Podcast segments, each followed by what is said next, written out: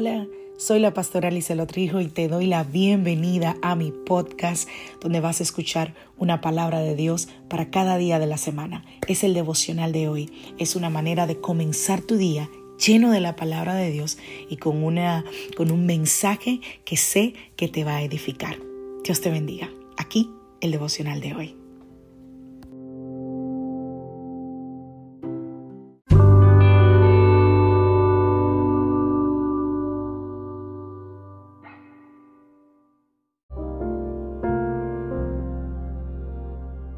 Devocional del día de hoy, el llamado de Dios. Vamos a la palabra del Señor, vamos al libro de Efesios capítulo 6 a partir del verso 10.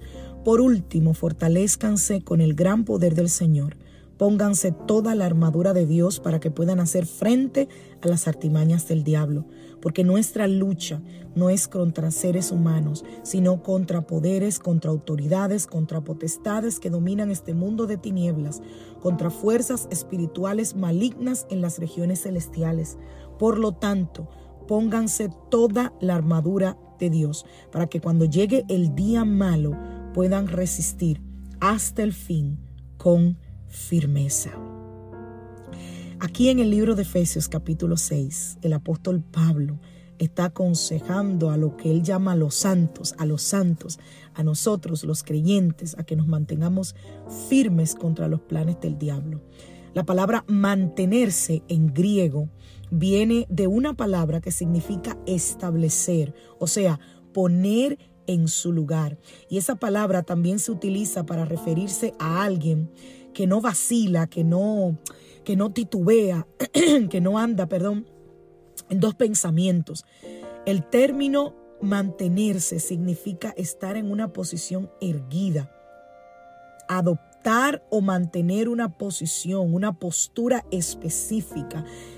Algo más dice que es estar en posición de ganar o perder debido a una acción tomada o a un compromiso asumido soportar o someterse con éxito, tolerar sin flaquear, soportar con valentía y permanecer firme ante la presión. Wow. Oye bien todo lo que significa esta palabra. A lo largo de la historia, el llamado que Dios nos ha hecho a nosotros que le servimos es de asumir y tomar una posición. Y esta palabra eh, nos la daba el Señor el domingo en la iglesia Casa de Su Presencia, que el 2023 será un tiempo donde necesitaremos estar firmes y anclados en la palabra del Señor. Cuando Dios le habló a Jeremías, Él le dijo, prepárate, ponte de pie y di todo lo que te mande, no tengas miedo.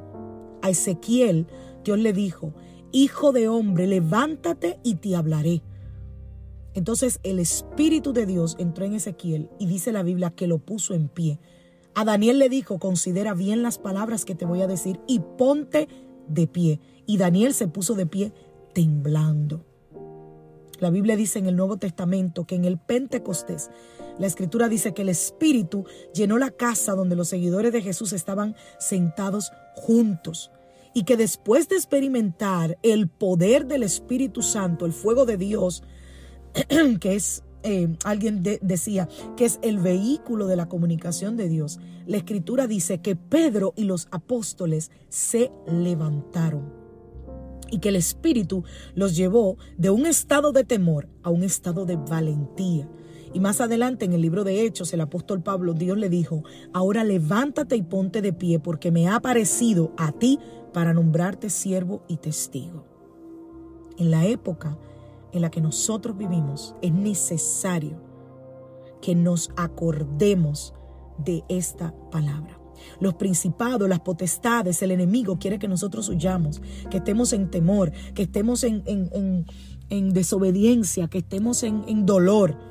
Quiere que nos acobardemos, que retrocedamos, que nos retiremos y que hagamos de la iglesia un club social, pero no. Pero Dios nos ha llamado a ponernos en pie en este momento, a tomar una posición frente al enemigo y a confiar en que Dios va a traer victoria. Así que no te acobardes, no te, no te, no retrocedas.